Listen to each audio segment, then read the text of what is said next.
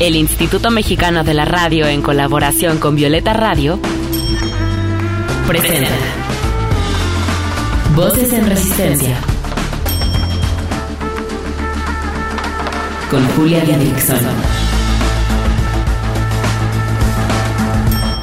En esta lucha queremos que las voces de las mujeres se escuchen cada vez más fuerte y en más espacios, que sus resistencias se compartan, se sumen y se colectivicen. Esto es Voces en Resistencia. Las feministas ocupamos cada vez más lugares y transversalizamos nuestra lucha en cualquier profesión, porque es necesario que estemos en todas partes, cuidándonos entre todas, tomando esos espacios que se nos fueron negados, resistiendo desde nuestras convicciones, nuestro conocimiento y nuestros deseos de transformar este mundo y hacerlo más seguro para las mujeres que habitamos en él y las que lo habitarán después. Voces, en, resistencia. Bienvenidas queridas a una emisión más de Voces en Resistencia. Yo soy Julia Didrickson y hoy hablaremos sobre ginecología. Primero reflexionando sobre las violencias patriarcales dentro de esta profesión y después sobre la importancia de una alternativa feminista que nos cuide integralmente a las mujeres. Para ello nos acompaña Kai Cisneros, partera feminista y cofundadora de Morada Violeta, una casa de partería y ginecología feminista y holística. ¿Cómo estás, querida Kai? Hola Julia, súper bien, muy contenta de estar aquí platicando de este tema que me parece fundamental súper importante. Anteriormente, Kai nos había acompañado, creo que en la primera temporada hablamos sobre parteras feministas. El programa se llama Parteras en Resistencia y la verdad es que es una chulada de programa en donde nos cuentan del modelo de partería que pues que aplican en Morada Violeta, así que si lo quieren escuchar está en Spotify, en Apple Podcast. Pero bueno, hoy vamos a, centrarnos más digo, sí podemos hablar de partería, pero nos vamos a centrar más en lo que es la ginecología, la atención, la salud reproductiva y sexual. Hace unos meses se hizo viral la denuncia de una joven que acusó por violación al doctor Alfonso N., ginecólogo del Hospital Ángeles del Pedregal en la Ciudad de México. Y a partir de este caso en redes sociales empezó a debatir si los hombres deberían asumir esta profesión. ¿Tú qué opinas, Kai? Pues creo que la violencia ginecobstétrica es violencia de género, es algo que se viene diciendo ya desde hace tiempo y no es fortuito que sea algo, no son casos aislados, así como muchos tipos de violencia que desde el movimiento feminista hemos denunciado. Desafortunadamente, el espacio de cuidado y atención de nuestra salud es un espacio más en el que se nos violenta y suelen ser espacios que no son seguras para nosotras y tiene que ver con el sistema médico, con su historia, con las jerarquías que existen al interior de, de la institución médica, con el rol de poder que hay entre los médicos y las pacientes, especialmente cuando los médicos son hombres y las pacientes son mujeres. Entonces todos estos factores sistemáticos hacen que la violencia ginecobstétrica desafortunadamente no sean casos aislados, sino que sea la norma, sino que sea algo común. Nosotras que nos dedicamos a atender la salud sexual y reproductiva de las mujeres, escuchamos historias de violencia en espacios de salud todos los días. Es verdaderamente terrible y desde ese lugar creemos que desde los espacios ginecológicos, que son específicamente espacios de salud para las mujeres y además en un área tan estigmatizada que es la salud sexual y reproductiva, es donde solemos estar más vulnerables y que es importante sentirnos seguras. Y sí, personalmente defiendo la idea de que seamos mujeres atendiendo mujeres porque sabemos que en el sistema, pues los que más suelen violentar a las mujeres son los hombres. Sin embargo, que haya solo mujeres atendiendo mujeres no resuelve el problema, porque también las mujeres podemos ejercer violencia en contra de las mujeres. El tema es el sistema. Sí, yo estoy segura que la mayoría de las mujeres en este planeta nos vamos a sentir más seguras si nuestra salud sexual y reproductiva está a cargo de otra mujer yo quiero decir que es nuestro derecho, para todas las que nos están escuchando, es su derecho poder exigir en los hospitales públicos, en cualquier institución, que seas atendida por una mujer sobre todo de, estos servicios también ginecológicos. ¿Es cierto, Kai? O sea, sí tenemos este derecho, ¿cierto?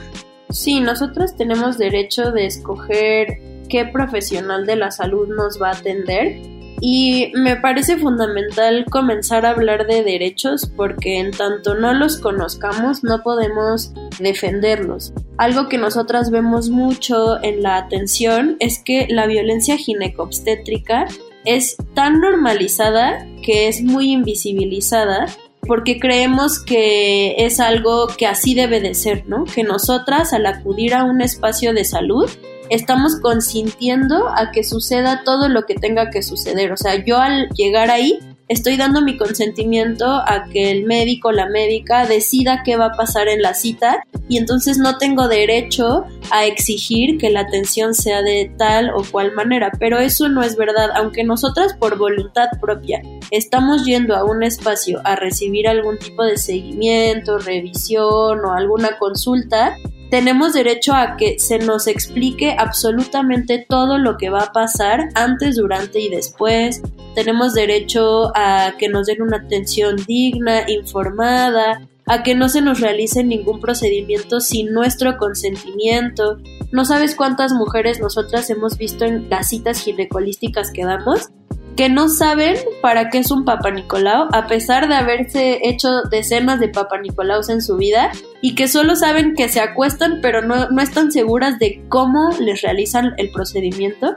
Y cuando nosotras les explicamos paso por paso cómo es, para qué sirve, qué quiere decir el resultado, quedan maravilladas y muy en shock de que nadie les haya explicado eso nunca antes, o de que sea la primera vez que un Papa Nicolau no les duele, por ejemplo, porque nosotras siempre pedimos el permiso y el consentimiento antes de tocar el cuerpo de las mujeres y desafortunadamente es algo que no sucede en todas las citas. Entonces tenemos derecho a escoger qué profesional de la salud nos va a atender, pero también a tener una atención libre de violencia informada y tenemos derecho a decir que no cuando algo no nos gusta, cuando algo duele, cuando algo no se siente bien. Y eso suele ser muy difícil en un espacio en el que finalmente el médico es el experto, ¿no? Entonces, ¿cómo le voy a decir yo que eso que está diciendo no me gusta o que eso que está haciendo se siente incómodo? Pero es nuestro derecho. Kai, qué importante lo que nos estás diciendo. Es bien importante saber nombrar las violencias para poder hacer más cosas al respecto. ¿Qué otras violencias se pueden ejercer por parte de los médicos, las médicas, no? Sabemos pues lo que menciona al principio de la violencia sexual, pero danos más ejemplos de otras violencias patriarcales dentro de la ginecobstetricia. Pues mira, la violencia más sonada dentro de estas dos es la violencia obstétrica, que es específicamente la que se da en la atención al embarazo, parto y posparto. Y hay una gama muy amplia de ejemplos de violencia obstétrica que de hecho ya está tipificada, pero que muchos médicos hasta la fecha siguen diciendo que la violencia obstétrica no existe y tiene que ver con falta de acceso a información, por ejemplo, coerción para hacer algún tipo de procedimientos. Algo que sucede muchísimo son las cesáreas innecesarias. En México, dos de cada tres cesáreas son innecesarias y tenemos un 50% de tasa de cesáreas por todos los nacimientos que se atienden. Y eso es brutal, no debería de exceder el 15% según la Organización Mundial de la Salud en ninguna población. Las intervenciones innecesarias, cuando se usan de manera innecesaria, tienen riesgos para la salud. Por eso es que no se tienen que usar más que cuando te vayan a dar un beneficio. Las cesáreas, las episiotomías, que es mutilación genital, o sea, es un corte vaginal que se hace entre comillas para hacer más espacio para que nazcan los bebés, pero que no son necesarias y que son de hecho perjudiciales para la salud, a veces incluso para la sexualidad en el posparto y es algo que en México se realiza muchísimo. Ese es un ejemplo, las intervenciones innecesarias y coercionar a las mujeres para acceder a este tipo de procedimientos a partir de la desinformación o del miedo, el típico cordón enredado, ¿no? Que siempre creo que todas conocemos a alguna mujer que tuvo una cesárea porque le dijeron que venía el cordón enredado, cuando hoy en día la evidencia científica demuestra que el cordón enredado no es una justificación para realizar cesáreas. Entonces, como este ejemplo hay cientos de motivos injustificados médicamente para realizar cierto tipo de intervenciones. La otra es la imposibilidad de estar con personas que tú quieres y de tu confianza, ¿no? Tienes que siempre estar sola. Y en general, entrar al modelo medicalizado es despojarte de tu posibilidad de decisión y que alguien más decida por ti. Este es un modelo en el que la figura del experto lo tiene el profesional de la salud. Entonces es dejo todo en sus manos y esta persona decide al grado de que no te dejan moverte, si gritas, o sea, no sabes también cuántas historias hay de mujeres a las que les dicen en el parto cuando están gritando por el dolor de las contracciones.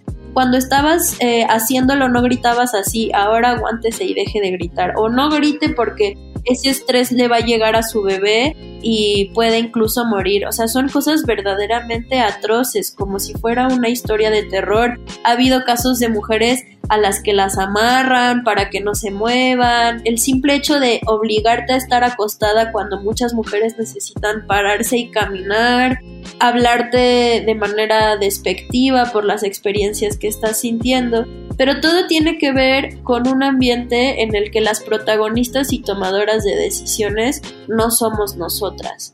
Y por otro lado, porque podría seguir con muchos ejemplos, pero quisiera hablar rápidamente de la violencia ginecológica, que si la violencia obstétrica es invisibilizada, la violencia ginecológica lo es todavía más. Y esa es un tipo de violencia a la que nos enfrentamos sin necesidad de estar embarazadas en nuestros seguimientos ginecológicos al hacernos papanicolaos, pruebas de infecciones de transmisión sexual y estoy segura que la mayoría de nosotras lo hemos vivido, ¿no? Yo misma lo he vivido, o sea, yo me acuerdo cuando yo me puse un DIU, yo no me enteré de cómo funcionaba el DIU hasta que empecé a estudiar partería aunque llevaba años usándolo, porque cuando me lo pusieron nadie me explicó y a mí me dio pena preguntar y sabía y pensé que era normal el no acceder a información. Entonces, que no nos den información amplia acerca de los procedimientos, que nos hablen en un lenguaje médico que no estamos entendiendo, que nos lastimen al hacernos algún tipo de procedimiento o que nos los hagan sin que nosotras sepamos qué fue, sin antes preguntarnos si nosotras consentimos a que se nos realice.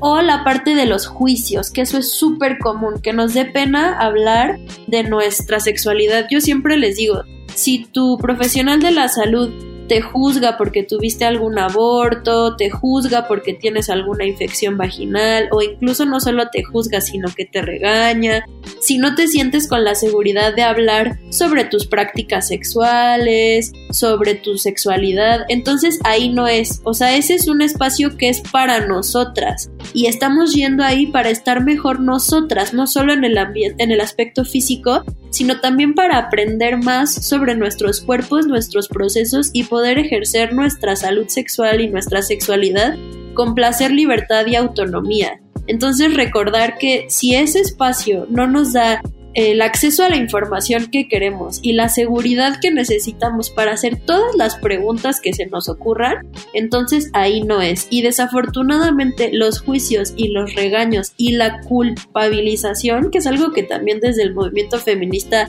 hemos filosofado y reflexionado bastante alrededor de cómo la culpa nos atraviesa en cada aspecto de nuestra vida pues desafortunadamente los profesionales de la salud y específicamente en el ámbito ginecológico fomentan el que nos sintamos culpables porque nos dio una infección vaginal que nada tiene que ver con transmisión sexual, pero aun cuando tuviéramos una infección de transmisión sexual, pues nadie tiene por qué regañarnos, juzgarnos ni culpabilizarnos.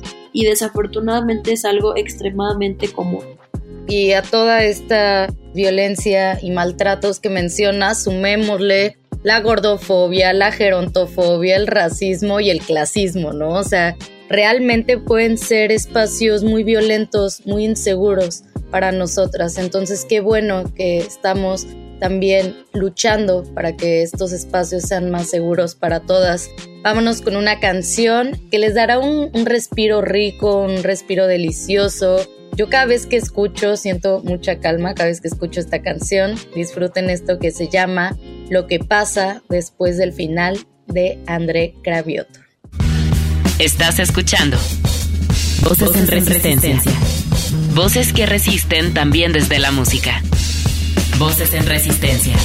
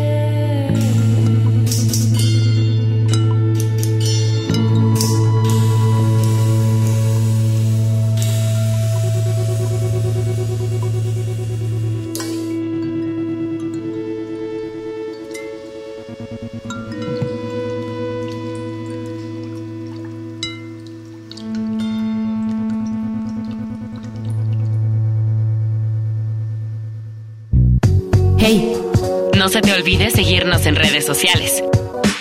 Encuéntranos en Instagram como voces-en resistencia. En Twitter como arroba violeta radio-fm y arroba reactor 105. Y regresamos a Voces en Resistencia, estamos platicando con Kai Cisneros. Ahora quiero que hablemos de la importancia de que la atención ginecológica y obstétrica tengan una perspectiva de género. Cuéntanos, Kai, cuál es la importancia. Yo creo que tiene que haber una perspectiva feminista en todas las áreas de atención a nuestra salud. Por ejemplo, de ir a un espacio terapéutico que tenga este enfoque.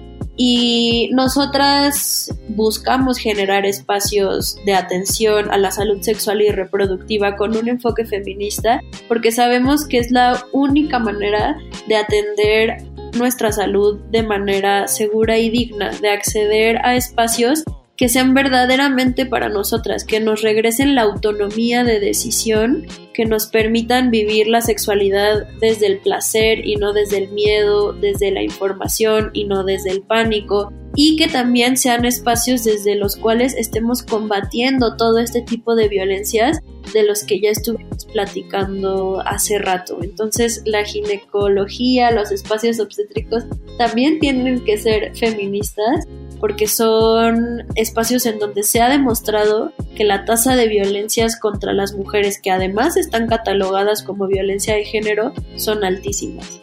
Kai, cuéntanos entonces de Morada Violeta. Yo les digo rapidísimo que yo llevo ya años conociendo esta casa de partería y ginecología holística y feminista y estoy encantada con los servicios, estoy encantada con toda la información que se me brinda acerca de los procesos. Por ejemplo, yo tengo síndrome de ovario poliquístico y me han estado acompañando a través de un cambio radical en mi alimentación, pero también con tinturas y la verdad es que me siento increíble haciendo este tratamiento. Así que cuéntanos, Kai, ¿qué es esto de ginecología holística? Estoy segura que muchas no conocerán este término.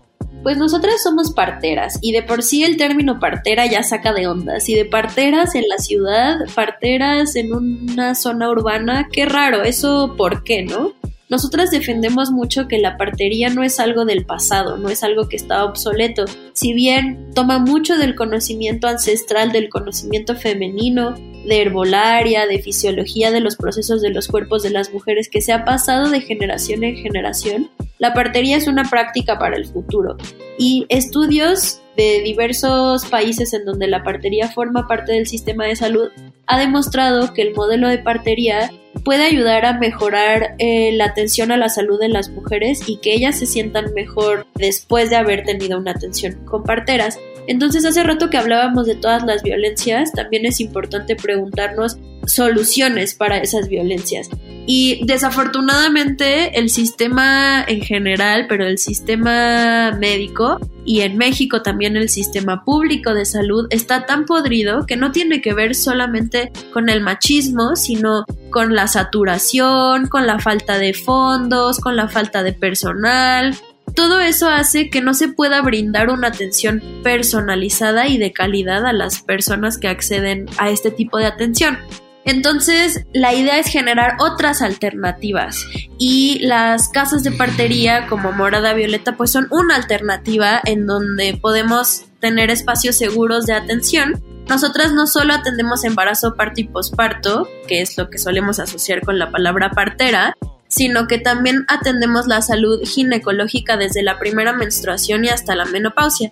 Claro que nuestra atención tiene un límite porque además no trabajamos en un hospital. Todo lo que son cirugías, cosas que requieran estudios especializados, resonancias magnéticas, ultrasonidos, obviamente no lo vamos a atender nosotras, pero la mayoría de cosas que están en un primer nivel de atención, como pruebas de infecciones de transmisión sexual, tratar irregularidades en la menstruación, tratar y diagnosticar infecciones vaginales, ese tipo de cosas, lo podemos ver nosotras y lo hacemos con un enfoque holístico, integral y feminista. Es decir, que intentamos atender quitando todas estas violencias, poniendo a las mujeres en el centro, sabiendo que son ellas las principales tomadoras de decisiones, las expertas en sus cuerpos, pero también con un tipo de medicina que no se centra solo en lo físico, sino también en lo emocional, la alimentación, los niveles de estrés.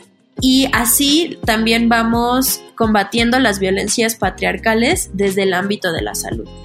Ay, Kai, muchas gracias. La verdad es que yo estoy bien agradecida contigo, con todas las chicas de Morada Violeta. Un abrazo a todas, porque ha sido muy chido, muy chido este proceso. Yo me siento bien contenta con mi cuerpo, he visto una, una transformación enorme, entonces les agradezco, les abrazo. Sé que otras chicas también están muy contentas Cuéntanos cómo las podemos encontrar en redes sociales, si tienen página de internet para que las puedan contactar eh, las mujeres que nos están escuchando. Claro que sí, estamos en todas las redes como Morada Violeta, nuestra página web es moradavioleta.org, ahí pueden conocer más sobre nuestros servicios, tanto de atención al embarazo, parto y posparto, como de atención ginecolística y pues eh, todo el agradecimiento también de nuestra parte por la chamba que haces en tu día a día, por tu activismo, Julia, estamos súper agradecidas con esta invitación. Te mando un abrazo enorme, Kai, nos vemos prontito. Voces, en, resistencia. Pues muchas gracias por acompañarnos esta media hora. Espero que si les gustó el programa, si aprendieron algo, si creen que le puede servir a otras mujeres, puedan compartirlo con aquellas que ustedes deseen. Recuerden también darnos seguir en Spotify o en YouTube, donde sea que nos escuchen, y activar la campanita. De verdad que eso nos ayuda mucho para seguir creciendo. También recuerden que si quieren proponer algún tema, si se les viene algo a la cabeza que dicen esto es importante para Voces en Resistencia, o incluso alguna invitada, pues nos escriban a nuestro Instagram como voces-en resistencia o también pueden mandarme un mensajito a mi cuenta personal, me encuentran como Julia Didri. Pues queridas, les mando un abrazo grande y las espero cuando ustedes lo deseen aquí en Voces en Resistencia. Hasta la próxima, besos. Y porque no se va a caer solo, sigamos resistiendo desde la creatividad, los afectos, la organización política, el pensamiento crítico, la sororidad y el autocuidado. Hasta la próxima. Con la colaboración de Violeta Radio, esta fue una producción de Grupo Imer. Somos Radio Pública.